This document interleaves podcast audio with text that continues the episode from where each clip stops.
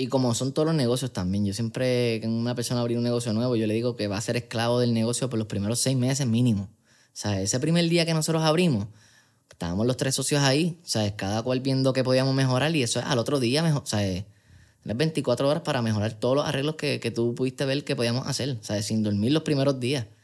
Y el segundo día vas a encontrar otro, y el tercero otro, y el cuarto otro, y él modificar lo más rápido posible que tú puedas, porque va a pasar. O sea, uno trata de amortiguar esas cosas, pero, pero siempre van a haber cosas nuevas que van, que van a suceder.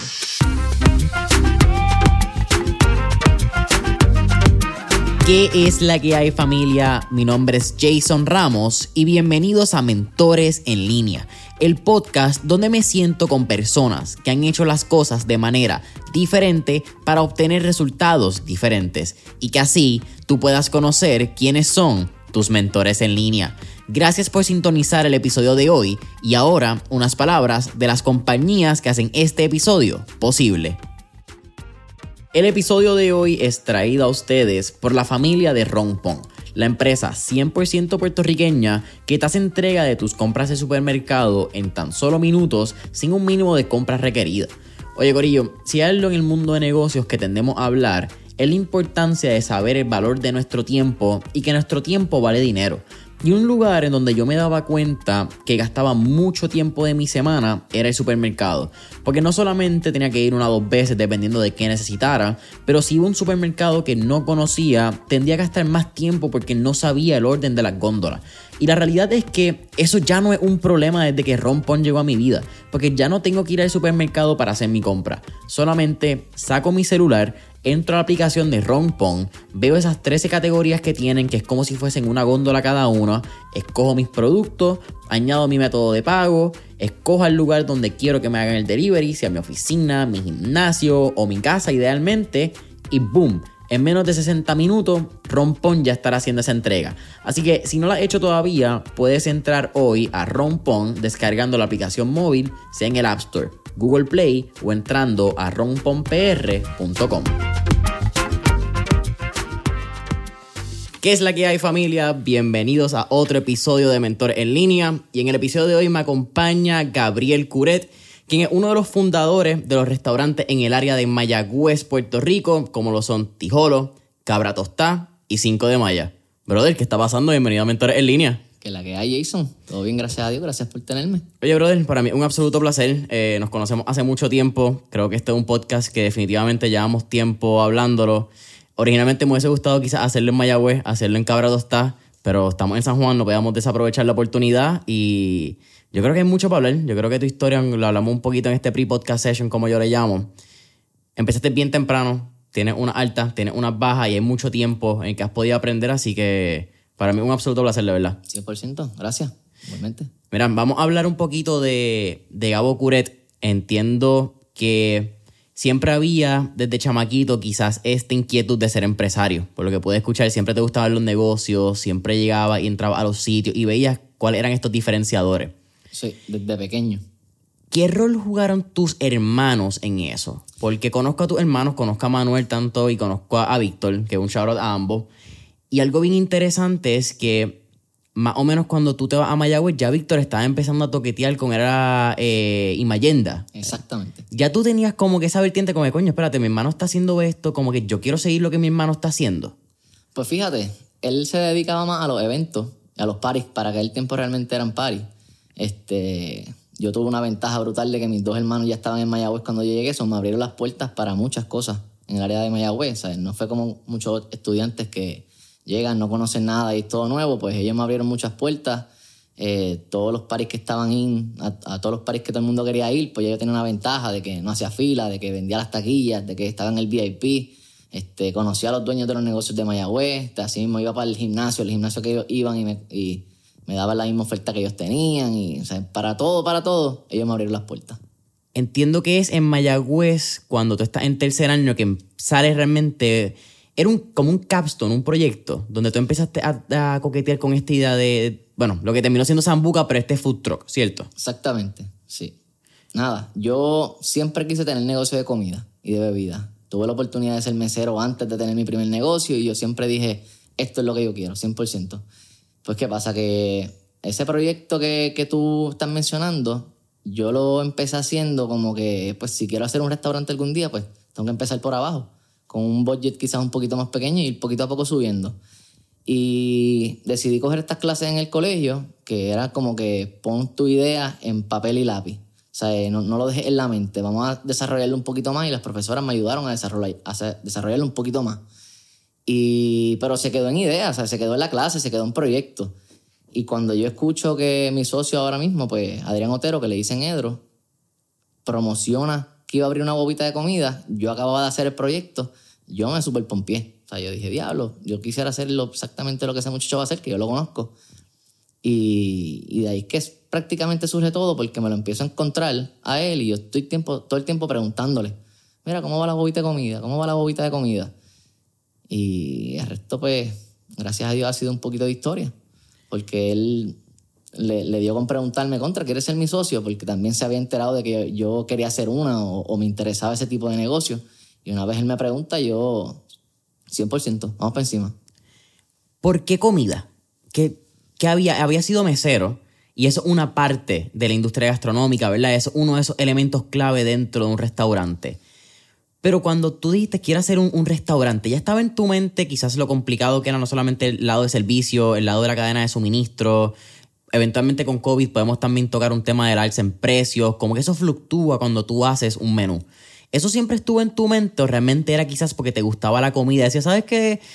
Están las barras, el jangueo, como yo creo que también tener una barra, un jangueo siempre es como que algo que todo el mundo dice, yo quiero tener una barra algún día para verle gratis.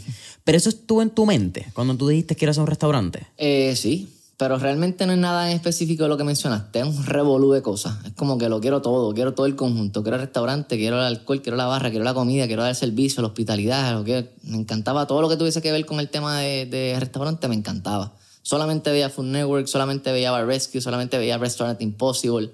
O sea, adicto al tema, o sea, me encantaba. Si leía era solamente restaurante. O sea, todo lo que tuviese que ver con restaurante me encantaba. O sea, estaba 100% seguro que eso era lo que yo quería. ¿Hubo alguien en tu infancia, alguna abuela, alguna tía que fue la que inculcó esa semilla de la comida y de quizás de la cocina? Diablo. No. Videos. Videos, este, llegar a Mayagüez, independizarme, empezar a cocinar yo solo en, mi apartamento, tratar diferentes cosas. Ahora es otro cuento, porque ahora tú ves mi feed de, Instagram y tú le das el search y todo lo que vas a ver son videos de comida, porque, porque en eso es lo que yo pierdo, pierdo el tiempo, viendo videos de comida. Pero de chamaquito no. Eso fue algo bien natural. ¿Piensas que tú encontraste la industria gastronómica o la industria gastronómica te encontró a ti? Fíjate, yo la busqué y la encontré. Encontré lo que estaba buscando. Porque cuando me dan la oportunidad de ser mesero, eh, por primera vez, yo los la primera semana yo sabía que yo estaba en la industria que yo quería estar, que yo quería estar en el, que estaba en el ambiente que yo quería estar. ¿Cómo fue algo yo creo que bien interesante de quién es Gabo es cómo te estructura los, los, restaurantes. Son, son, sociedades, hay tres en cada uno por lo que he escuchado. empezaron tres, eh, estamos dos ahora mismo en todo. Ok, en todo. Sí. Ok, vamos entonces quizás hablarle de eso en, en este desarrollo de la historia. Edro venía ya con la idea, entiendo que Edro es de Mayagüez, eso es lo que tú has contado, algo que es bien interesante en el éxito de Tijolo y quizás los otros restaurantes, cómo ustedes entendieron los nichos, los mercados. Edro conocía un poco más el área de Mayagüez, tú conocías el corillo del combate que estaba en San Juan y se unieron y ha sido como que parte de quizás ese éxito de cómo llega el crowd a los distintos restaurantes y a lo que es Tijolo. Pero cuéntame de los tiempos de, de Zambuca. Tenías 20, 20 años, 21 años en tercer año de universidad. Sí. ¿Qué pasaba por tu mente? Sí, había quizás un hustle, querías tener el negocio, pero no es lo mismo llamar al diablo que verlo venir. Eh, ¿Cómo fueron esas primeras experiencias donde tú dijiste, anda para el carajo, espérate, esto es de nosotros, entiendo que el tanque de gasolina en el primer food truck estaba roto, tuvieron que pintar las rolos, eran D-boards. Fue un producto mínimo viable lo que tenían. Literal, literal. ¿Cómo fueron esos tiempos mirándolo ahora? ¿Cuánto? ¿Ocho años? ¿Diez años atrás? Diez años atrás, hace diez años atrás pues realmente cogimos mucho cantazo, no te voy a mentir, Jason. Este, desde que compramos la guagua, que vimos que el tanque de gasolina estaba roto, desde que nos mandaron a pesar la guagua a, Salinas, este, una guagua viejísima, tú sabes que nos costó 8 mil dólares, y era con todas las cosas que tenía adentro, porque ya era un food truck anteriormente. O sea, incluyó la plancha, incluyó la freidora, incluyó unas mesas de preparación, incluyó un freezer, o sea, más la guagua como tal, que ya tiene la ventana ya construida, o sea, las líneas de gas también ya las tenía, donde se pone el tanque de gas. Se nos adelantó muchas cosas y bien barato. Y una vez nosotros arrancamos, o sea, nosotros simplemente estábamos pendientes a dos cosas. Yo estaba a dos cosas. Abrir a la hora que yo decía que abría y cerrar a la hora que yo decía que cerraba y que no se me acabara la comida dentro de ese eh, tiempo. O sea, no quedarle mal a ningún cliente, que ningún cliente fuera y yo tener que decirle se me acabó la comida. O que un cliente llegara a las 7 porque yo había publicado que, que abríamos a las 7 y que nosotros no, está, no estuviésemos ready todavía. O que si decíamos que cerrábamos a las 12, que a las 11 y 55 fuera y que nosotros estuviésemos cerrado ya. O sea, yo estaba bien pendiente a eso, a no quedarle mal al cliente. ¿Abrían a las 7? Eh, sí, cuando nosotros empezamos abrimos a las 7. ¿Y abrían de jueves a...? De lunes a jueves. Lunes a jueves. Sí. Ok. ¿Cómo eran esos días en universidad? Porque tengo entendido que, y lo que has contado en otro episodio, es que trabajabas 20 horas en esos días más o menos porque te levantabas con las preocupaciones de qué iba a hacer. Eh, tienes que preparar la comida porque no tenían dónde prepararla en el food truck. El food truck era para preparar la comida al momento y sirve por ir para abajo. Exactamente. Y entiendo que cuando tú ibas a los salones de clase, la historia cuenta que era que ibas con pesta pescado, con pesta pollo. Eh, ¿Cómo fueron esos tiempos? Porque a los 20 años, ahora mirándolo atrás, 10 años es bien fácil reírte, es bien fácil decirle, lo fueron buenos Sí, momentos, de ahí se aprende. Pero en ese día a día, ¿cómo era eso? Fue un poquito cuesta arriba, ¿sabes? Simplemente coger cantazos, este, iba para las clases y simplemente estaba pendiente y pensando en todas las cosas que me, hacían falta por hacer durante el día para no fallar en esos dos puntos que te acabo de dar, que eran abrir a la hora que era y que no se me acabara la comida, tener la preparación completa.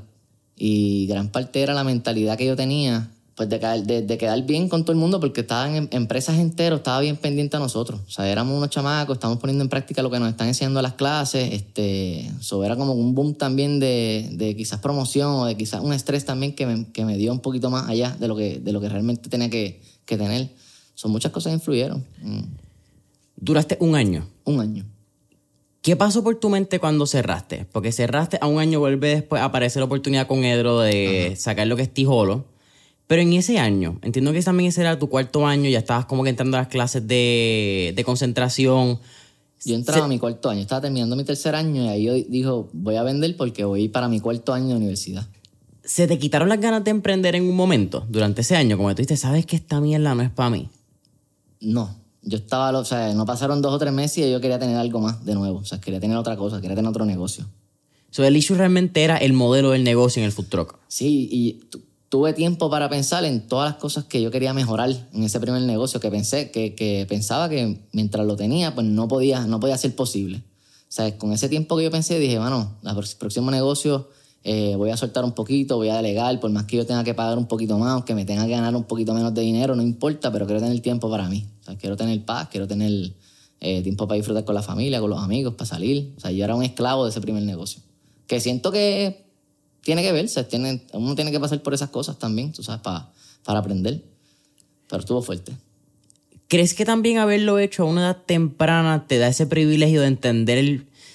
Yo tengo un ¿verdad? cierto issue con la palabra balance. Yo creo que el balance es relativo porque creo que fue un con el episodio de Gisette Cifredo trajimos a, a la mesa lo que es la analogía de el balance es como tratar de meter en una jarra piedra, agua, arena y flores.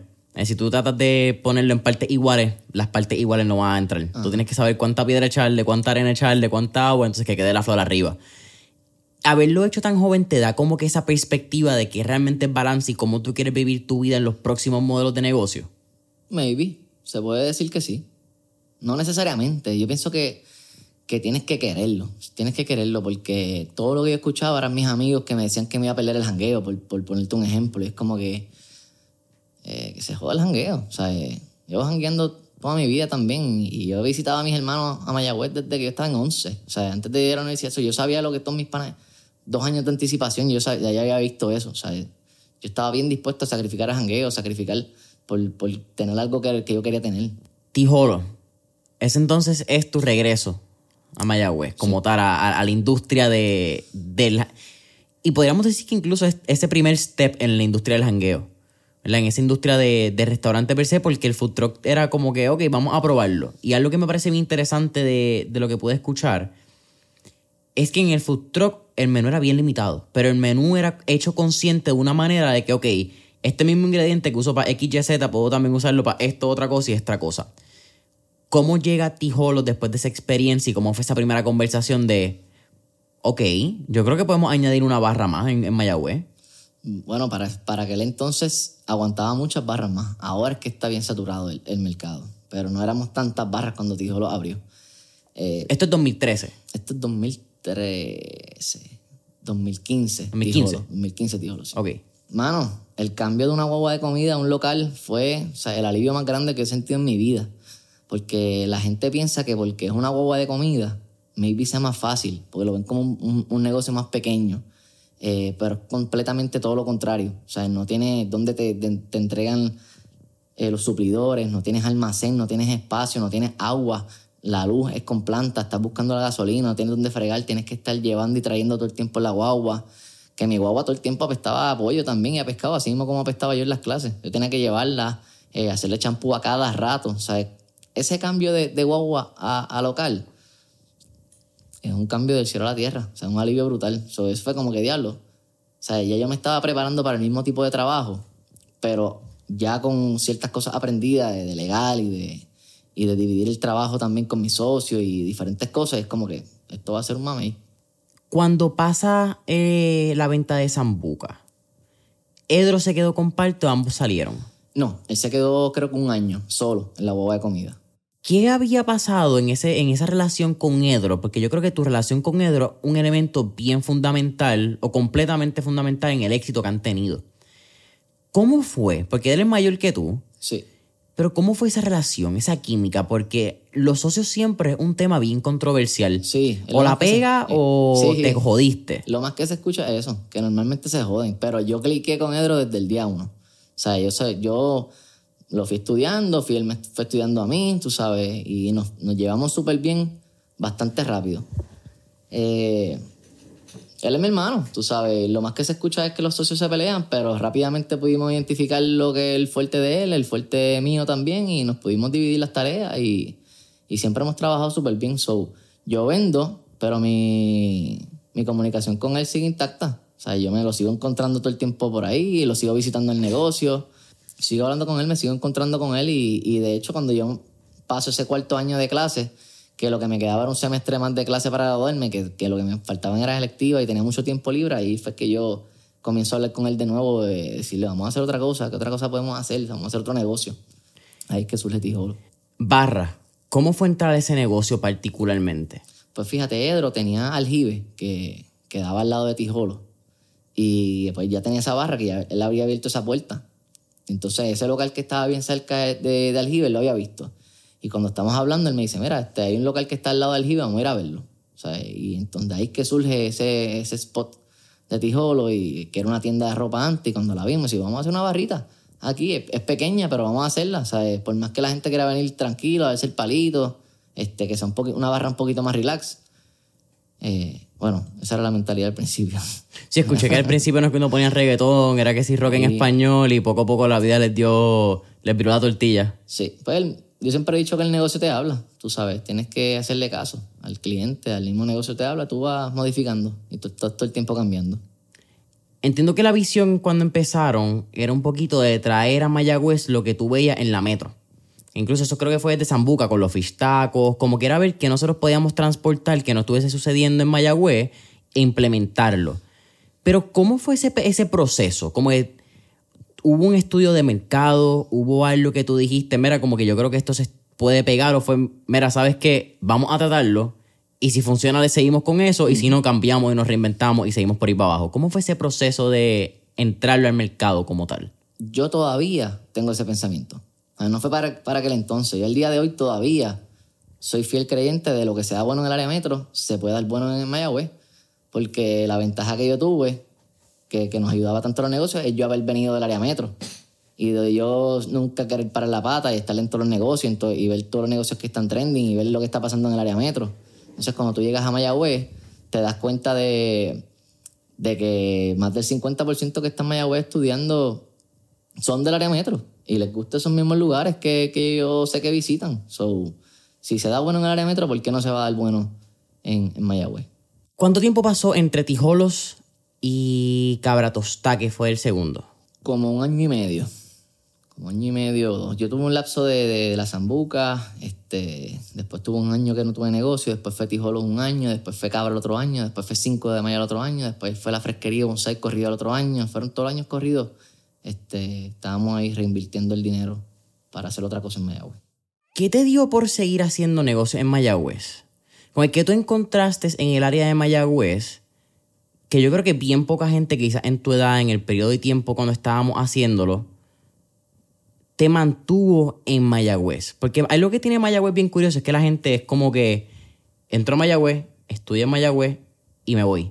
Como que no hay una permanencia. Es, un colegio que quizás tiene una rotación bastante alta. ¿Qué te mantuvo allí? Eh, mano, saber que estaba atrasado. Saber que tiene potencial porque está atrasado. Y tú ves a tantas personas, como te acabo de mencionar, que son del área metro. O sea, que, que van a estar cuatro o cinco años no disfrutando de las cosas que normalmente disfrutan en el área metro pues, pueden ser un palo, ¿sabes? Pueden ser un palo. ¿Por qué no? Son conceptos que ya están probados, ¿sabes? En el área metro. ¿Sabes? Ahora mismo, y, y, y, es, y, es, más pequeño también el pueblo, o sea, tú conoces a todo el mundo, es más fácil también mercadearte, es más fácil promocionarlo, si haces un buen concepto, si estás todo el tiempo encima de ellos, si estás todo el tiempo cambiándole cualquier cosita, cualquier detalle, que a los clientes les gusta que, que les reinviertas el negocio y que le des cariño de nuevo, o sea, son... ¿Por qué no? O sea, lo, mismo en la barra, eh, coffee shop. ¿Sabes cuántos coffee shop así como Cabra está en el área metro? Un montón. En Mayagüez no hay. Todavía no hay. ¿Sabes? Con, con, ese concepto, con esa decoración, con ese ambiente. Este, lo mismo restaurante mexicano. Restaurante mexicano en Mayagüez hay dos. ¿Sabes? Nosotros fuimos técnicamente en el pueblo de Mayagüez el primer restaurante mexicano que abrió. O sea, existía Garibaldi, que era una guaguita de comida, ¿sabes? Mexicana, pero, pero restaurante. Si era un restaurante per se no había. O sea, ¿cuántos años? la gente estando allí y tú no te podías sentar en ningún lado y darte una margarita. ¿Por tu mente en algún momento pasó? Obviamente me estoy adelantando un poco a, lo que es 5 de mayo, ya que atrás, acabas de traer el tema de la margarita, quizás cabrato está un poco el concepto diferente, pero nunca estuvo en tu cabeza quizás el riesgo de que quizás esto no entra en el budget estudiantil, que quizás tratando de verla pensar en la mentalidad de la persona, como que el estudiante no tiene dinero, el estudiante no es quien te va a comprar, ¿Eso estuvo en tu mente? ¿Tú también estabas pensando en la persona que vive en Mayagüez que no tiene nada para hacer solamente? No es solamente el, estudiante, sino también es el mayagüezano, valga la redundancia. Pues fíjate, yo siempre, o sea, yo siempre dije que me estaba súper curioso. Mayagüez hay que poquito a poco ir educando a, a las personas. Porque yo que venía del área metro tenía un montón de amistades que los podías encontrar en Brava explotando la tarjeta de los papás y gastando 200 y 300 dólares. Y cuando venían a Mayagüez era completamente lo contrario. En Brava estaban fronteando con que estaban gastando mucho dinero, en Mayagüez querían frontear con que ganaron, eh, gastaron menos lo menos posible y cogieron la misma nota. ¿Entiendes? Eso era como que, yo diablo, estos mismos muchachos que explotan el dinero en San Juan están ahora fronteando con que gastan bien poquito y se emborrachan bien, bien fácilmente. esa, esa, mentalidad había que poquito a poco ir educando al cliente y, ir cambiando eso claramente. Cuando llega a, a Cabra Tosta, yo creo que hay una parte bien interesante de la historia y es que en ese momento habían cinco personas, si no me equivoco, que estaban con ustedes para la renta. Ah, sí. Y ustedes le dijeron, ¿sabes qué? Yo te voy a pagar los 12 meses de la renta, te pago el año entero y en vez de dejarme un X precio, tú me lo dejas a, a, Creo que algo así fue la, dinámica. Pues no, eso, eso lo hizo mi papá con el primer apartamento que yo viví en Mayagüez, que costaba 650 dólares y papá le, le dijo, mira, si yo te doy la renta completa de cantazo de un año, tú me lo dejas en 600, termino pagando 600 al mes. Y le dijeron que sí. Y nosotros pues nos inspiramos de ese evento que hizo papi y entonces este, cuando vino Cabra Tostada, habían personas interesadas en el local antes que nosotros y nosotros le hicimos el acercamiento a la muchacha y le dijimos, mira, si nosotros te pagamos la renta completa de Cantazo un año, pero no le pedimos rebaja, eh, nos das el, el, local, porque todas las personas que están en real estate y, están en, esa eh, industria, esa es la única preocupación. Claro. Que, que, el cliente te paga a tiempo. Sí, el inquilino. se está olvidando de un año de adelantado. So, eso son como flores para los oídos y para los ojos de, de la persona. So, dijo, ahora mismo. Y cogimos el local. Entiendo que ustedes querían el local al frente, que terminó siendo como casi el semi-parking de, de Cabratosta, que es el lote vacío. Nosotros no, nosotros queríamos la parte de al lado, que hay una media luna. Ok. Pero el terreno resultó ser estatal y pues no... Otra historia con el gobierno. ok. quiero llegar a la pregunta de la confianza, ¿verdad? Porque tienes que tener una confianza bien grande en ti mismo para pagar la renta por 12 meses en adelantado. Porque tú no sabes si el modelo de negocio va a funcionar. Eso es tirándole a la suerte, a la bendición, al Espíritu Santo, a todo lo que tú quieras. Pero ya vi ese concepto, como que ustedes ya tenían idea de lo que iban a montar o cuando ustedes cogieron fue que fue como, ok, ya tenemos el local. ¿Cómo carajo vamos a llenar este espacio? este. Realmente, si, si nos hubieses visto al principio, nosotros literalmente la cocina de cabra tostada la, la hicimos con palos de escoba. Cogimos muchos palos de escoba y de, y de mapos y así las pusimos en línea y dijimos, esto aquí adentro va a ser la cocina, sin medir nada. O sea, somos chamacos todavía, no sabemos todavía saber lo que estamos haciendo. Venimos de una bobita de comida, venimos de una barra, no venimos de una logística de café y comida a la misma vez. Claro. ¿sabes? todo ha sido como un poquito nuevo y gracias a Dios salió. Nos estábamos inspirando de muchos coffee shops que ya estaban en el área metro.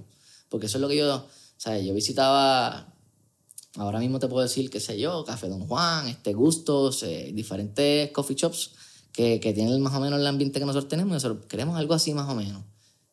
Y nos metimos en Pinterest y por ahí para abajo cogimos ideas y empezamos a decorar y... O sea, ahora mismo tú me vas a preguntar un montón de cosas de café y yo puede ser que no te sepa contestar. Tú sabes, yo soy empresario, yo Yo, si necesito una pregunta, pues yo rápidamente llamo a, a uno de los baristas y que te conteste, pero al César lo del César. ¿Eras amante del café? Soy amante del café. Me encanta el café. Está bien, yo creo que ese es como que el, el minimum requirement es que te guste el café. Después del café, bregamos. Claro, Acabas de mencionar la logística. La logística de una barra es bien diferente. Eh, no tiene alimentos percederos normalmente, el alcohol dura un montón, que tú has mencionado. Eh, el warehouse quizás puede ser un poquito más complicado porque tiene botellas de cristal, pero realmente es más pequeño el espacio, necesita una barra y sitio donde janguear. Ese pase de barra a coffee shop tomó por sorpresa, como que las expectativas que tenían o al principio fue, mira, no tenemos la más mínima idea de qué va a pasar, let's just go with it. Así mismo fue. Y como son todos los negocios también, yo siempre que una persona abrir un negocio nuevo, yo le digo que va a ser esclavo del negocio por los primeros seis meses mínimo. O sea, ese primer día que nosotros abrimos, estábamos los tres socios ahí, sea, cada cual viendo qué podíamos mejorar y eso es al otro día, mejor, o es 24 horas para mejorar todos los arreglos que, que tú pudiste ver que podíamos hacer, o sea, sin dormir los primeros días. Y el segundo día vas a encontrar otro, y el tercero otro, y el cuarto otro, y él modificar lo más rápido posible que tú puedas, porque va a pasar. O sea, uno trata de amortiguar esas cosas, pero, pero siempre van a haber cosas nuevas que van, que van a suceder. ¿Cuál tú crees que es el error más grande que cometen los jóvenes empresarios cuando abren un restaurante? Wow, qué pregunta. Yo creo que el primer error que hacen es, ok, ellos tienen, o sea, las personas normalmente tienen la mentalidad, ok, quiero abrir un negocio. Muchos de los errores siempre son, pues porque escucho, escucho muchas personas que tienen dinero que dicen, no, voy a poner un negocio y que corra solo. O sea, yo creo que lo más básico que se escucha, eso no va a correr solo en la vida, ningún negocio va a correr solo. Tú primero tienes que saber qué es lo que corre el negocio para entonces cómo corre el negocio, para entonces tú poder decirle a los empleados qué es lo que tienen que hacer. Si tú mismo como dueño no sabes, no vas a poder exigir luego, ¿sabes? Pero eso es tremenda pregunta porque hay muchos errores y, se, y se me acercan muchas personas porque o cocinan en su casa y piensan que pueden cocinar y hacer un menú y coger un spot, ¿sabes? Es bien complicado y tienes que tener el tiempo y, y saber y anticiparte que vas a vivir ahí, vas a ser esclavo los primeros meses si quieres que tu negocio sea exitoso. Tú has tenido éxito en la industria gastronómica, pero ¿tú le recomendarías esa industria a otros jóvenes? Si te gusta. No lo pueden ver como, como, como un side hustle. Yo pienso que te tiene que gustar, te tiene que encantar y dedicarte a eso. Yo pienso que, así como dicen que there's no such thing as a part-time entrepreneur, pues yo te lo digo, pero con restaurateur también, ¿sabes? Es de restaurante, ¿sabes? No, te toma demasiado tiempo. Los alimentos se dañan cada dos o tres días, tienes que estar todo el tiempo haciendo compras, todo el tiempo haciendo pedidos. ¿sabes?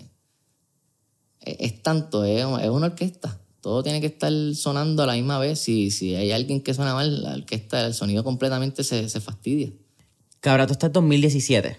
Sí. ¿Antes o después de María? Un mes antes de María. Háblame de eso. Pensé que me iba a mudar debajo del puente a vivir. Estaba todo mi dinero ahí completamente todo. Y dije, hasta aquí, aquí fue. Voy a tener que empezar de cero. Tenía todo mi dinero puesto en cabra tostada. Y un mes después yo estaba poniendo paneles en todas las ventanas este, para que no se dañara nada y gracias a Dios en Mayagüez, eh, muchas de las partes del pueblo, los cables están soterrados de electricidad. Y eso lo hicieron en el 2010 para los tiempos de los Panamericanos que hicieron en Mayagüez. Y el alcalde de Mayagüez para aquel entonces fue súper criticado de haber gastado todo ese dinero este, y, y, todos los tapones que hubieron para aquel tiempo, como, como le llaman, como que hubo para aquel tiempo. Este, pero lo vimos en María. Le sacamos provecho en María porque no habían pasado ni dos semanas y ya Cabra tenía luz de nuevo. Gracias a Dios. Y Cabra entonces se convirtió en un hub para que los estudiantes pudieran ir, cargar sus baterías, computadoras, whatever fuera. Sí, sí. Así que tú considerarías que María fue un evento que ayudó positivamente a Cabra está mirando en retrospectiva.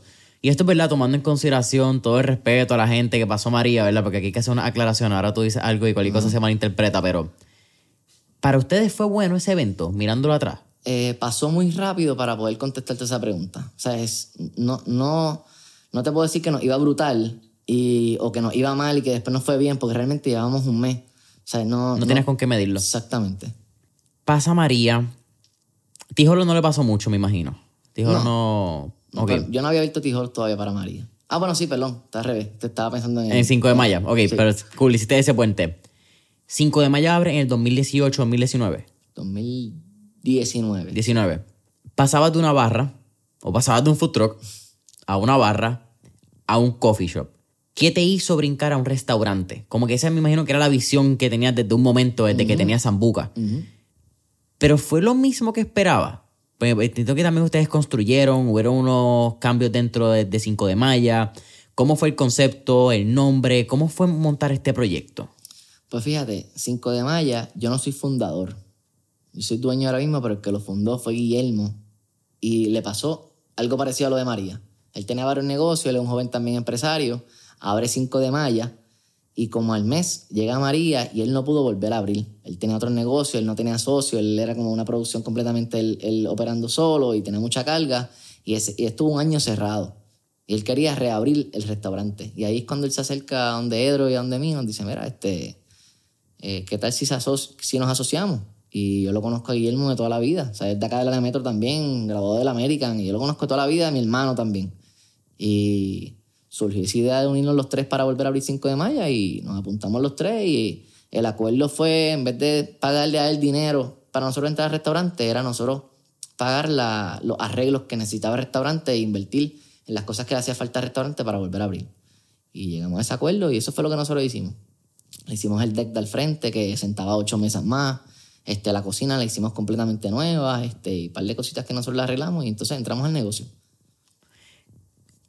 ¿Cómo manejas tu tiempo con tres restaurantes?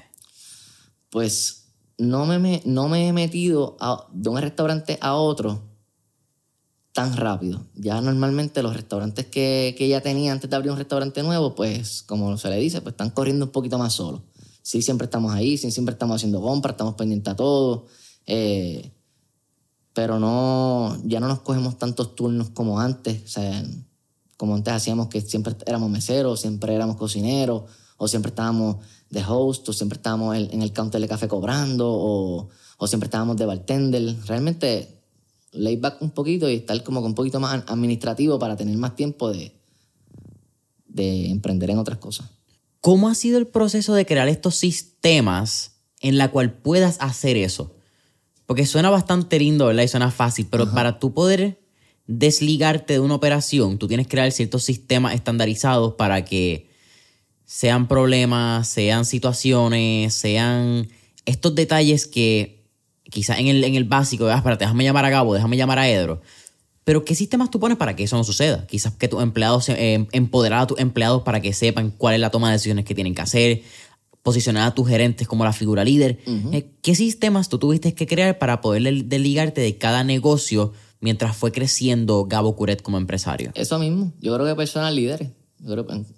todo empresario yo creo que no crece ni, ni crece exorbitantemente sin un equipo de trabajo. O sea, tú necesitas personas buenas al lado tuyo, tú necesitas que te apoyen, tú necesitas liderazgo. Sea, eh, a mi cada rato me preguntaban qué hago y yo les contestaba, no sé, eh, piensa que el negocio es tuyo. Iniciativa, necesito iniciativa. ¿Qué tú harías si el negocio fuese tuyo? Y los dejaba. Los dejaba tomar decisiones. Y si no me gustaba, pues se lo decía después. Mira, muy bien, pero yo hubiese hecho esto, esto otro, quizás. O si lo hacían como me gustaba, pues perfecto. Pero que no me preguntaran y poquito a poco, pues ellos se van soltando. Entonces tratan el negocio como si fuera de ellos. Sí, eso es gran parte del éxito de, yo, creo, yo pienso que de cualquier negocio, de legal, que fue lo que no, no, no supo hacer en el primer negocio. ¿Tú crees que haber aprendido esa lección de que no delegue me llevó a este burnout fue parte clave para tú decir, sabes que yo tengo que delegar en estos próximos negocios? 300%.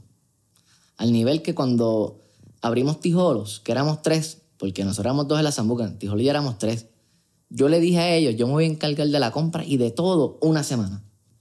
Y me voy a olvidar de este negocio por dos semanas. En otras palabras, Edro, te toca a ti la próxima semana, Cheito, que es el otro socio, te toca a ti la tercera semana. Y te lo digo hasta ahora, no voy a hacer nada pero la semana que me toca a mí, ustedes dos no van a hacer nada tampoco. Y poquito a poco, yo me encargué, hicimos un spreadsheet en, en, Excel y de, la mínima de compra de, de, cada licor, de cada botella, de cada cerveza, este, todo lo que había que hacer, que si el hielo, que si el petty, que, para que, para que tuviesen un checklist de todo lo que... para que la semana corriera igual, las tres semanas, pero uno corría una, otro corría otra, y yo me olvidaba por dos semanas del negocio. Iba allí a janguear o a trabajar si quería ser mesero. Pero no hice la compra, no busqué el petty, no busqué el hielo, no o sea, no, no hablé con el DJ que iba a tocar, no hice absolutamente nada. En esa primera compra de Tijolo, las expectativas, como compraron lo que, lo que esperaban, compraron por menos. ¿Cómo fue esa primera semana entrando que una barra? Y yo iba a Tijolo pues mucho tiempo después. Yo, oye, como estamos en 2011 de clase, yo soy 2017, ¿entendés? Cuando yo llegué a Mayagüez a janguear, ya Tijolo llevaba un par de años. Entonces, para, yo, yo lo vi lleno. Yo lo vi como Tijolo establecido. Pero esas primeras veces, como de momento se quedaron sin alcohol, fue como que espérate, para la próxima semana o para mañana necesitamos más. No, no, ayudó mucho que Edro ya tenía una barra al lado. So, él ya sabía más o, más o, menos el movimiento que podía haber. Y, y nosotros, todas las barras en Mayagüez, nos ayudamos unos a los otros. Si a mí se me acabó un licor, yo puedo ir a la barra al lado y le digo, mira, me quedé sin esto, me, me. Y entonces ellos me, me dan las botellas y al otro día, claramente, se las devuelvo. ¿sabes? Pero nos ayudamos mucho en negocios en Mayagüez también. ¿Eso es algo que quizás notaste que en la metro no hay? La metro son otros 20. Es que, es que Mayagüez y el oeste, la gente es más, más humilde. No, estoy diciendo que no, que no lo pueda ver, se lo pueda ver. No estoy diciendo, no estoy generalizando. No me malinterpreten. Pero, pero generalmente en Mayagüez son más humildes, son más tranquilos, se quieren ayudar más, se ve más que se quieren ayudar a los otros. De que hay también de que personas que no se soportan y no se llevan y, chismes de empresarios, sí lo hay también, pero yo pienso que es menos comparado con el área metro. 2019 abre 5 de mayo. ¿En qué mes abre 5 de mayo? En noviembre. Noviembre. Marzo del 2020. Llega pandemia. Cuéntame cómo fueron esos meses. Considerando que Mayagüez es un pueblo estudiantil en su gran mayoría nosotros estábamos allí con un cocinero, nosotros sentados en las mesas jugando Monopolio, este, jugando briscas, cansados de jugar todos los juegos de mesa que existían. Cuando cayó una orden, nos pompeábamos, le ofrecíamos a la persona, te la llevamos, íbamos a nuestros carros, se la llevamos a la casa. Eran tiempos bien aburridos, ¿sabes? Bien aburridos. ¿Pensaste que iba a cerrar durante pandemia? Bueno, los primeros meses cerré. O sea, los primeros, obviamente, los primeros meses que todo el mundo cerró, yo cerré. Sí, no, pero me refiero cerrar for good, como que hasta aquí llegó no, No, pensaba que no, pensaba que no. Realmente, y gracias a Dios, los, los dueños de los locales que nosotros tenemos en Mayagüez nos dieron la mano. Los primeros meses no nos cobraron. Este, siempre estaban pendientes a nosotros porque eh, habíamos creado una relación bastante, bastante buena, tú sabes. Si tú siempre estás pagando el día uno y nunca le fallas un pago y eres bien responsable con ellos, a la hora que le toca a ellos, ¿sabes? Darte la mano, pues deberían.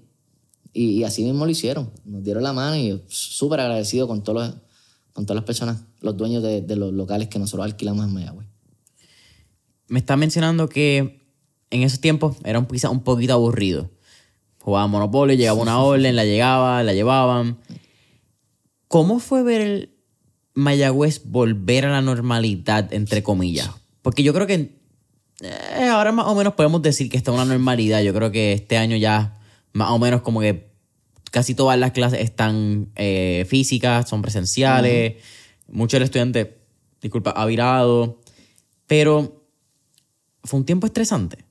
Como que esos dos años, ¿cuánto? Como, sí, dos años, básicamente. Dos años que estuvieron clases remotas, el pueblo no era el mismo, cambió una generación por completa, ¿me entiendes? Una generación que se fue en el 2010, 2020. De momento llegan unos chamaquitos que empezaron en 2021, 2022, habían estado un año antes de estar en Mayagüez cogiendo clases remotas. ¿Notaste ese choque de como que aquí pasa un tiempo? Sí, sí. O sea, te diría que, que pudo haber sido un poquito más estresante de lo que fue. ¿Por qué?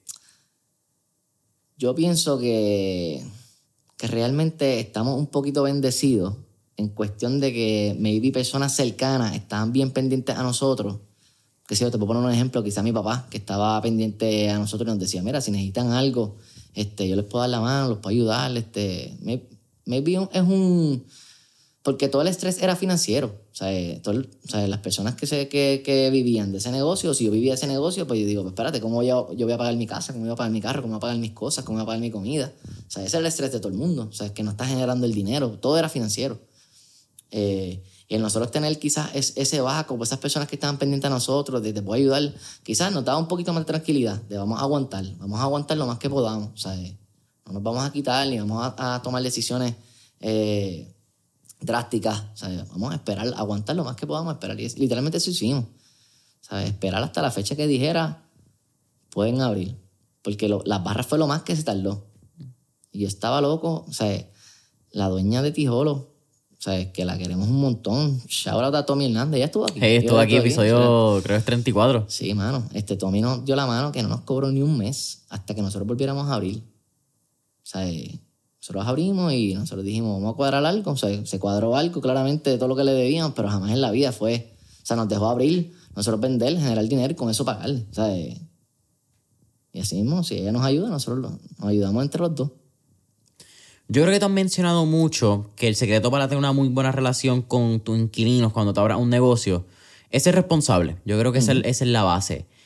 Pero si tú pudieras recomendarle algo más a las personas que están buscando un local, que están empezando a abrir un negocio físico, ¿qué tú les recomendarías para tener una buena relación con ese inquilino que al fin y al cabo es tu socio número uno antes de tú abrir un negocio? Yo pienso que no lo deben de tratar como un inquilino. O sea, tratar de hacer amistad, así mismo como los vendedores de, los carreros. O sea, es hacer una amistad con la persona, es ser genuino, tú sabes, ser literalmente crear una amistad con ellos. O sea, no, no, no trates de todo el tiempo que existe existe mucho el bájame la renta o ayúdame con esto. O sea, sí, como un empresario tú puedes pedir y puedes tratar de negociar todo el tiempo, pero debería no de ser una relación solamente de negocio. Debería de, conocerse unos a los otros y de, ayudarse también, porque es que tú los puedes ayudar a ellos como ellos te pueden ayudar a ti, como mismo nos pasó a nosotros. Vamos a hablar quizás post-COVID. ¿Cómo fue ver a Mayagüez volver? Eso se cree caer. Empezando por Tijolo.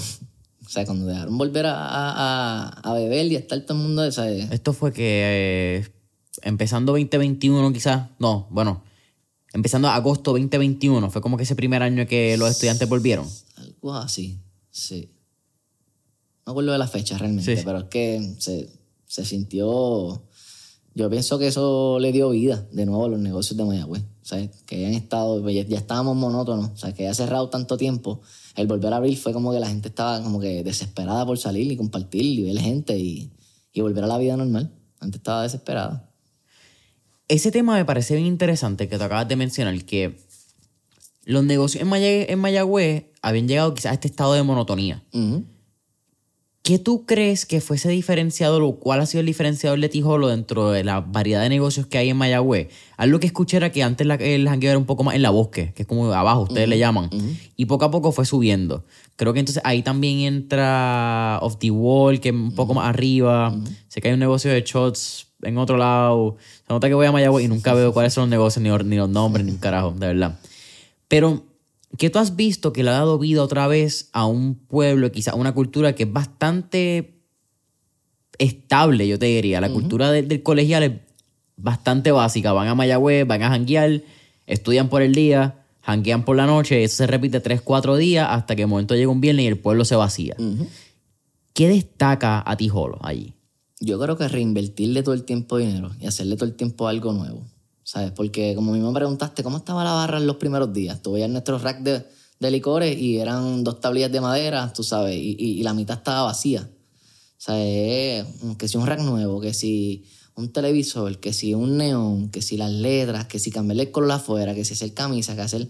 Yo todo el tiempo estoy tratando de hacer algo nuevo. O sea, este año quise el T-Hoverfest, que era como Oktoberfest, pero Mayagüez. Sea, estás todo el tiempo buscando algo nuevo en el negocio. Así se cambiarle el color. La gente dice, ya, le cambiaron el color, o sea, le da vida así son un mes, pero, pero hazlo. O sea, devuélvele todo el tiempo al negocio. Si el negocio es lo que te está dejando a ti una buena vida, pues tú tienes que también devolverle al negocio. ¿Por qué tú crees que los empresarios, particularmente en el lado del restaurante, de la gastronomía, no les reinvierten al negocio?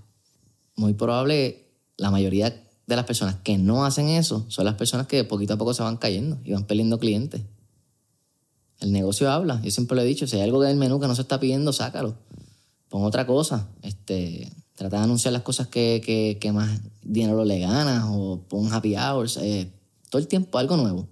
Habíamos hablado de quizás de los éxitos, pero hemos hablado de Tijolo, de Cabra Tostada, 5 de Maya. Tú mencionaste la fresquería y bonsai, creo que fueron los otros. La fresquería y bonsai. Fresquería y bonsai.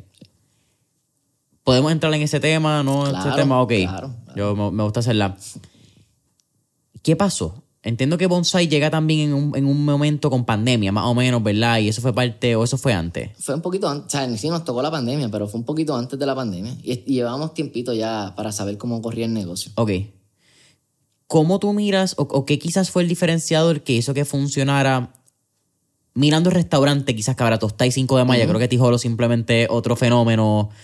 El modelo de negocio es bien diferente. Es más el, el jangueo, ¿verdad? Que quizás ya estás allí, pero a nivel de comida, ¿qué elementos aprendiste que te hicieron que 5 de Maya y Cabra Tostada funcionaran que quizás no pudiste replicar en la fresquería y en Bonsai? Ok, la fresquería está abierta ahora mismo. Ok. Nosotros empezamos, este, el mismo socio, Edro, es Rodrigo, que vive conmigo, que es mi hermano también. Empezamos este negocio que se llama La Fresquería, que era concepto saludable y era una inspiración que quizás sacamos de estofa bocado, de ponte fresco, de lo mismo de restaurantes que, o, de conceptos que están probados en el área metro que pueden ser buenos en Mayagüez.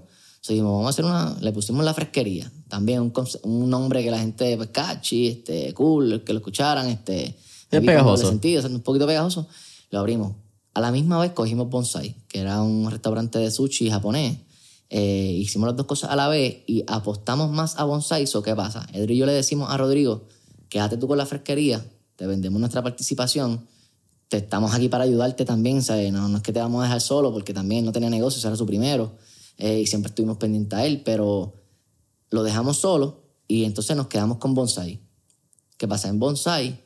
Que me estás preguntando qué, qué maybe nosotros no hayamos podido replicar eh, y yo creo fielmente que tuvo que ver mucho con, con, el spot donde estaba el restaurante. Porque, ¿qué pasa? Esta es la misma calle de Tijolo. Caminas 20 pasos y llega a, a Bonsai. Y justamente al lado de Bonsai abre esta nueva barra, que de casualidad da el palo también de la vida. O sea, eh, coge mucha gente de cantazo. Entonces, Bonsai estaba entre Tijolos y esa otra barra que se llama de Diego, en la misma calle. So, todo esto, todos los días que se estaba llenando la calle entre Tijolos y de Diego, Bonsai estaba en el mismo medio. que pasa? En un restaurante eh, caro, tú sabes, vendíamos quizás un poquito más caro, no caro, pero, pero en comparación con Mayagüez no era el más barato, ¿sabes? Era para ir a cenar y, y, comer bien. Sí, pero también mencionando, eh, vendían sushi, creo que tenían como un Korean barbecue, ¿verdad? Eh, tepanyaki. Tepanyaki. Tenemos tepanyaki. Sí, el, estilo también era Era más, restaurante, era más restaurante. ¿Qué pasa? Que estas familias que querían disfrutar del restaurante veían la calle así, no encontraban parking, eh, a veces se sentaban a disfrutar de la comida y entraban tres borrachos que maybe nos conocían porque querían usar el baño, porque querían comprar algo en la barra, o sea, para no hacer fila en las otras barras. El, el, el ambiente adentro no se dio como realmente nosotros esperábamos.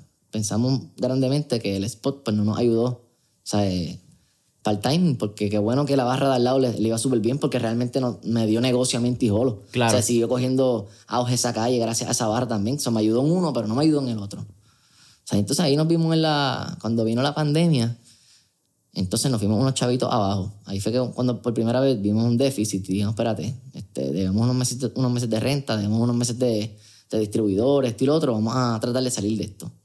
Y gracias a Dios pues, conseguimos a alguien que, que nos quiso dar el dinero las cosas que debíamos y terminamos ahí en break-even y dice, vamos a salir de este dolor de cabeza, vamos a enfocarnos en lo que sí nos está generando y nos está yendo bien también. Pero eso está bien interesante desde el punto de vista de negocio y particularmente en un negocio donde el tráfico es importante. Porque si hablamos de negocio digital, pues está en tu tráfico online, pero en restaurantes y tiendas de ropa o tiendas físicas, que pase gente al frente, el parking, la localización es un elemento clave. Claro. Y yo creo que a veces en esta narrativa, en las conversaciones, aparece que hay dos escuelas. La, la escuela que piensa que sí la localización es importante y la otra gente que dice, no, el marketing te lleva a la localización y tú haces el esfuerzo. También. O sea, eh, es que depende de tantas cosas. Porque yo soy fiel creyente del famoso dicho que dice: If you build it, they will come. Claro. O sea, mira estos restaurantes que están en, la montaña y todo el mundo sabemos de ellos y, y llegamos, tú sabes. Pero, pero sí, en ese caso, pues la localización no fue, no, no, no nos favoreció. Pero has visto que la localización ha sido favorable en, en Sí, tus negocios. sí, Como sí. que eso ha sido un estándar, en, en mi opinión, ¿verdad? Mirándolo desde afuera, que tanto, por lo menos Cabra Tostada, una esquina. Que yo creo que eso le ayuda muchísimo. Tienes parking al frente, eh, Tijolos pues ya está en la calle del jangueo, 5 de Mayo tienes parking relativamente fácil, tienes afuera la experiencia. Eh, eso ha sido un denominador común. Sí, fíjate, ahorita que me preguntaste, como que ya lo apost- apostaste a pagar un, un año de renta de cantazo. O sea, y el concepto no estaba aprobado. Pero nosotros estábamos bien seguros por la localización de ese local. Pues está frente al colegio, el local más cerca del colegio por la entrada a Barcelona, que es una de las entradas más famosas que tiene el colegio, que las estudiantes, un montón de personas caminan por ahí. So, no es que el concepto estaba aprobado, pero no importa lo que se hiciera en esa esquina, si lo hacías bien hecho, nosotros creíamos que, que podía ser bueno. So, el punto era hacerlo bien hecho, porque la localización estaba bien buena. ¿Cómo has visto el cambio de estudiante y del consumidor en Mayagüez?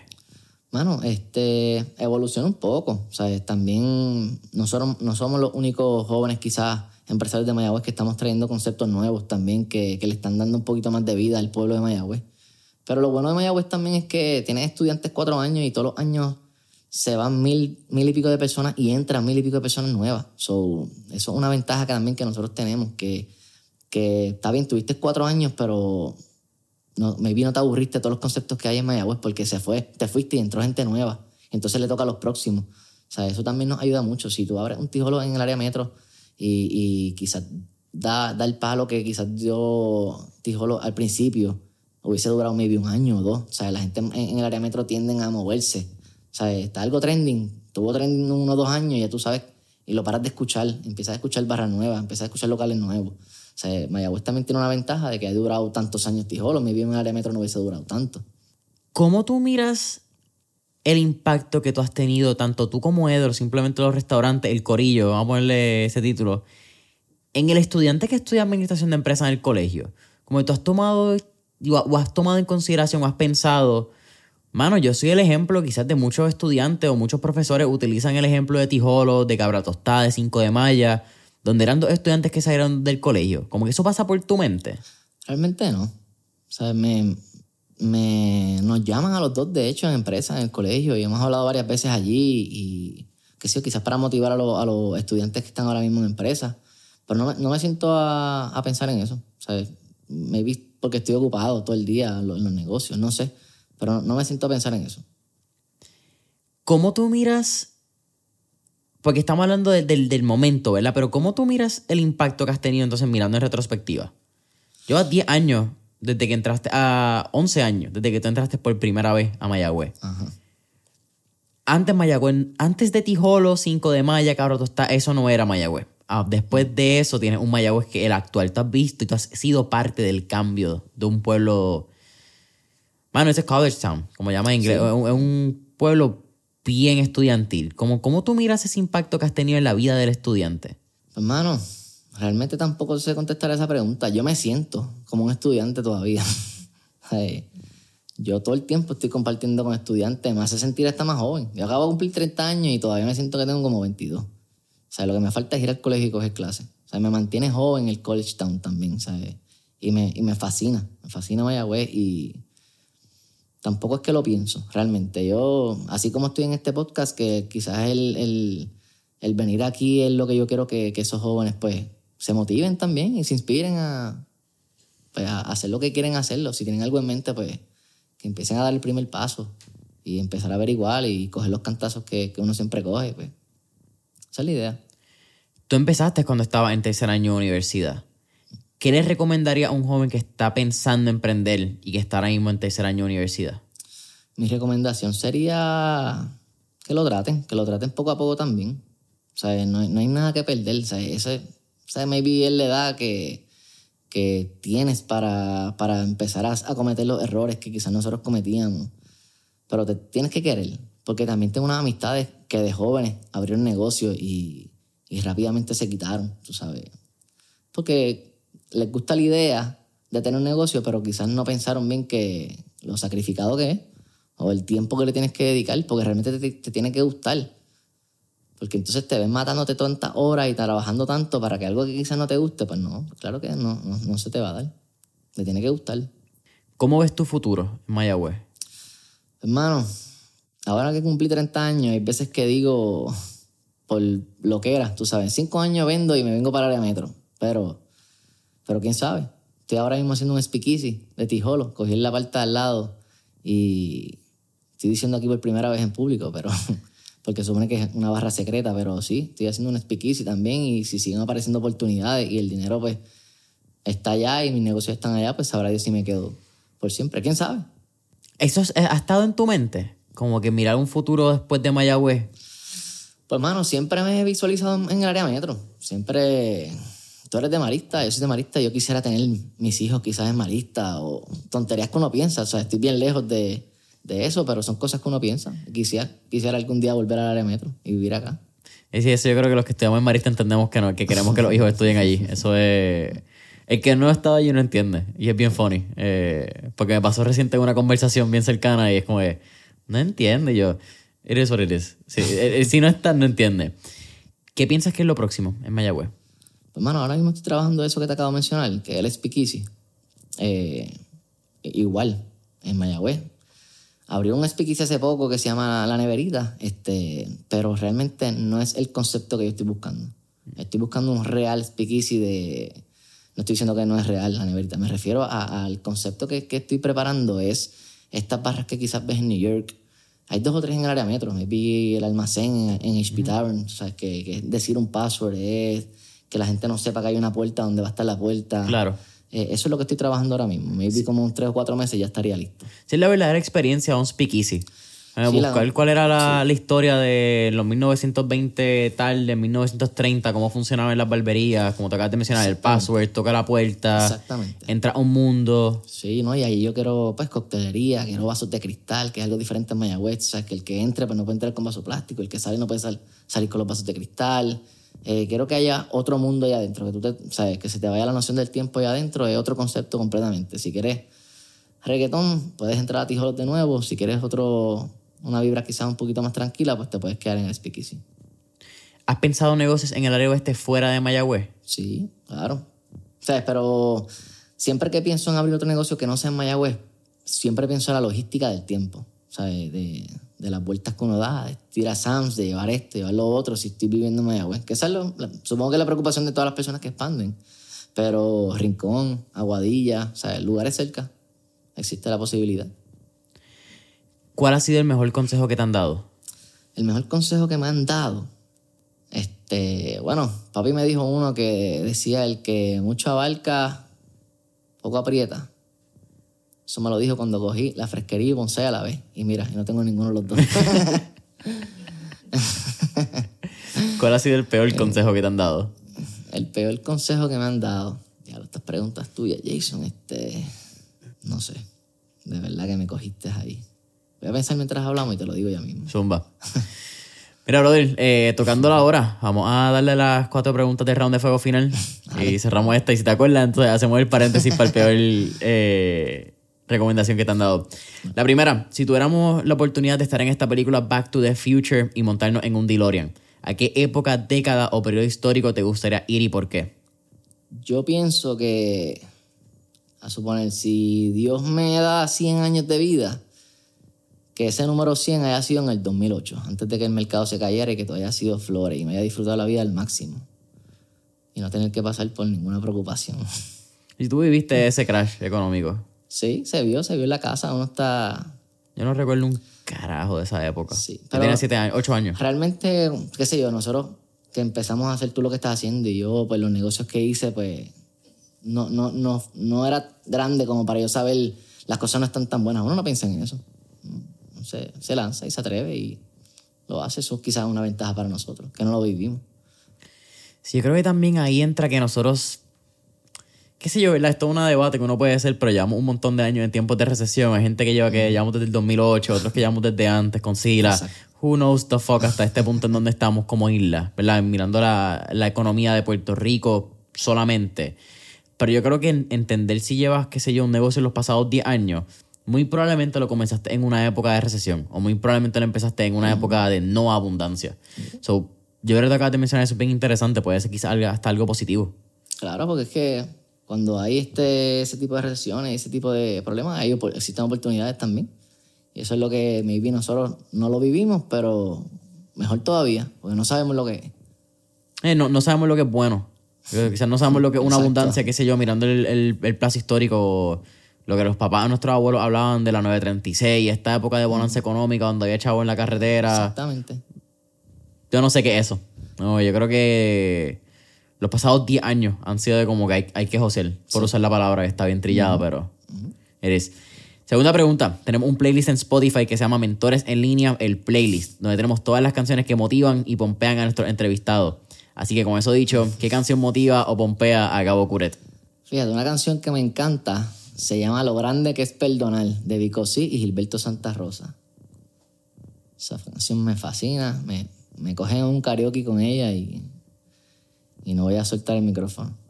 Tercera pregunta, y esta quizás una que nos podemos ir un ratito. ¿Qué tres libros les recomendaré a nuestra audiencia? Y tranquilo que ya, va- ya sé que va a decir que Think and Grow Rich no es uno.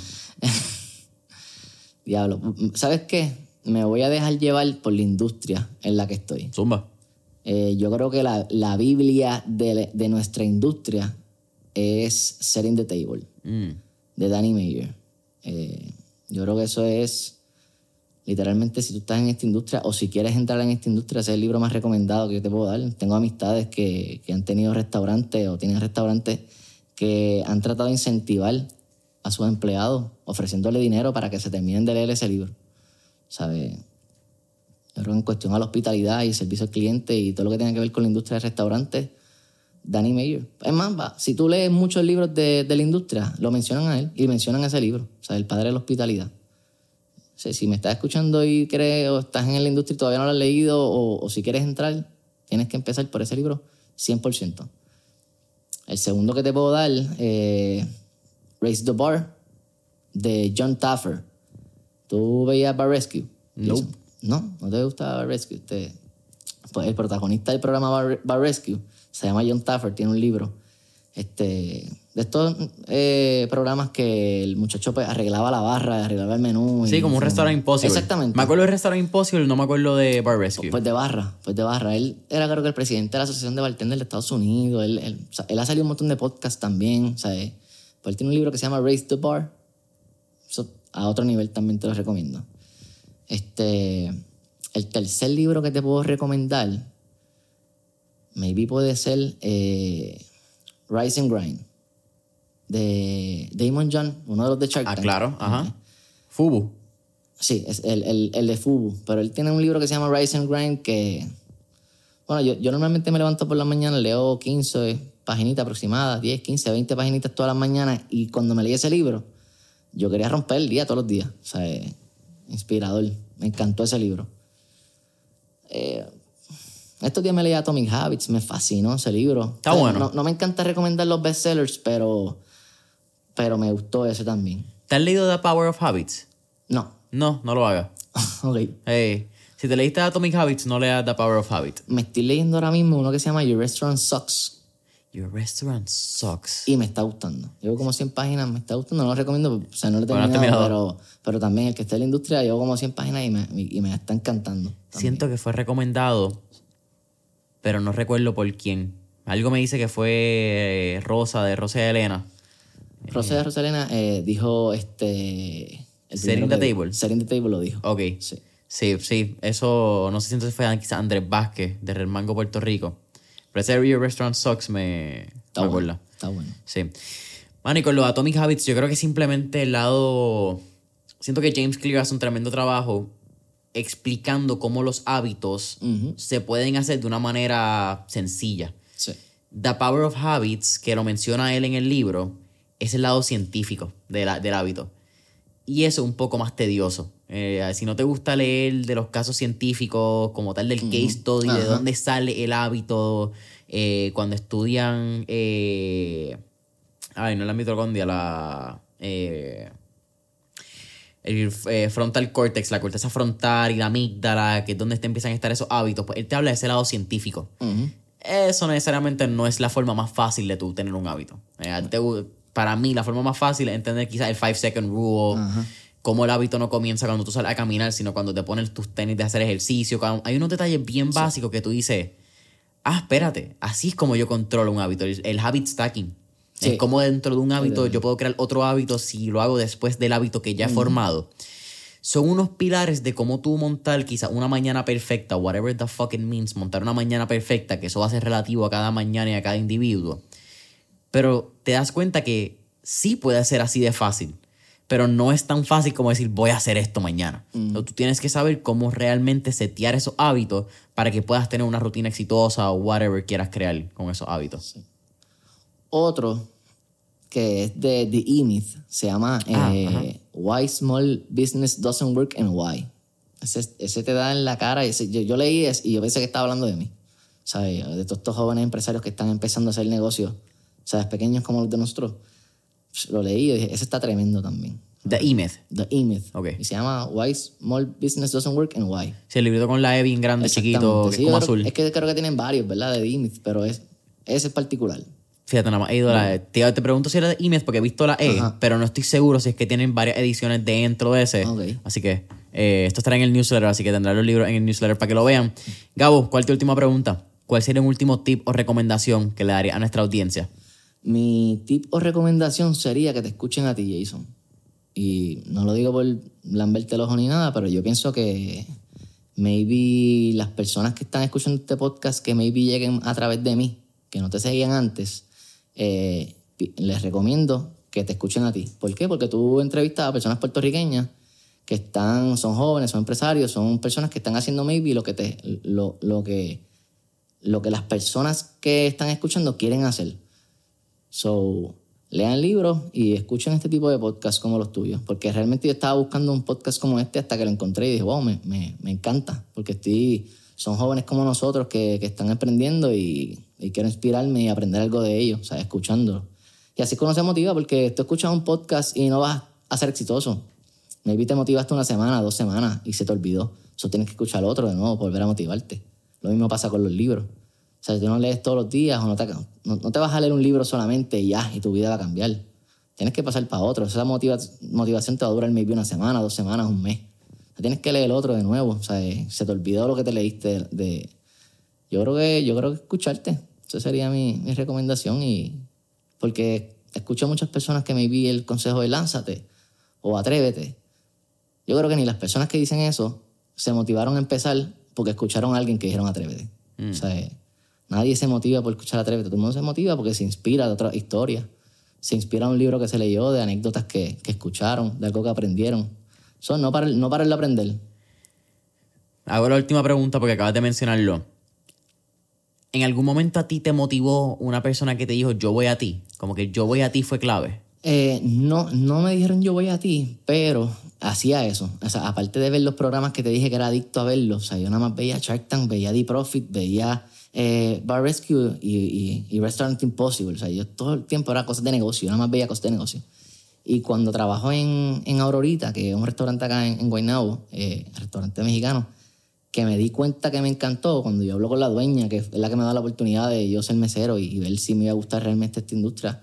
Eh, sigo hablando con ella y, y es, una, es una persona que yo admiro mucho y es como que, mira, yo, yo le dije, yo quiero trabajar aquí porque yo quisiera algún día abrir mi restaurante, abrir mi propio negocio. Y ella me dio la oportunidad. Pero indirectamente alguien, alguien sí te dijo yo voy a ti. Sí, puedo decir que sí, sí. Interesantísimo. sí. Brother, vamos a dejarlo ahí con eso. Eh, cuéntanos sin pena alguna, eh, redes sociales, donde pueden conseguir Tijolos, Cabra Tostada, 5 de Maya, donde pueden conseguir a Curet en Instagram, Twitter, Facebook, YouTube, lo que tengan, súmalo sin pena. Bueno, este, vamos a empezar con Cabra Tostada. Pueden buscarlo como Cabra Tostada Coffee House en Facebook Instagram. En, en Twitter creo que está como Cabra Tostada CH, abreviado. Eh, Tijolos está como Tijolos PR en Instagram, Twitter y Facebook. Y 5 de Maya, entiendo que está 5 de Maya PR eh, en Facebook, Instagram y Twitter también. Cabra Tostada Coffee House, Tijolos PR, 5 de Maya PR. eh, tanto el restaurante mexicano como el coffee shop como la barra están disponibles en el pueblo de Mayagüez, Puerto Rico, en el oeste. Eh, brother, para mí siempre es un absoluto placer. eh, al igual, eh, te digo las mismas palabras, te admiro y te respeto con cojones. Soy fan de lo que haces. eh, he consumido en los tres restaurantes. eh, creo que eres admira- de admirar. Eres, creo que un modelo y por eso te lo preguntaba para muchos colegiales que puedes emprender en Mayagüez y puedes emprender joven. Creo que hacen falta muchos ejemplos como tú porque sí están cool las historias de gente que emprendió de grande, están las historias de quien chamaco que da el palo, tipo Mark Zuckerberg. Tú tienes tus Hall of Famers. Eso pasa bien fácil. Y ojalá fuese tan fácil ser un Mark Zuckerberg. Pero personas que hagan el empresarismo real, que lo hagan desde un buen punto donde yo lo viví, yo me caí, yo fracasé, yo dije fuck this, como fue con la zambuca creo que hace el empresarismo bien accesible para un joven colegial que está llegando a Mayagüez. Así que, nuevamente, también te respeto con cojones. 5 de Maya, PR, Tijolos PR, Caradosta Coffee House en Instagram, Familia Mentores en línea. Saben que nos pueden conseguir en Instagram y Facebook como Mentores en línea. Subscribe en YouTube, dale subscribe a nuestro newsletter disponible en mentoresenlinea.com y hasta la próxima. Gracias.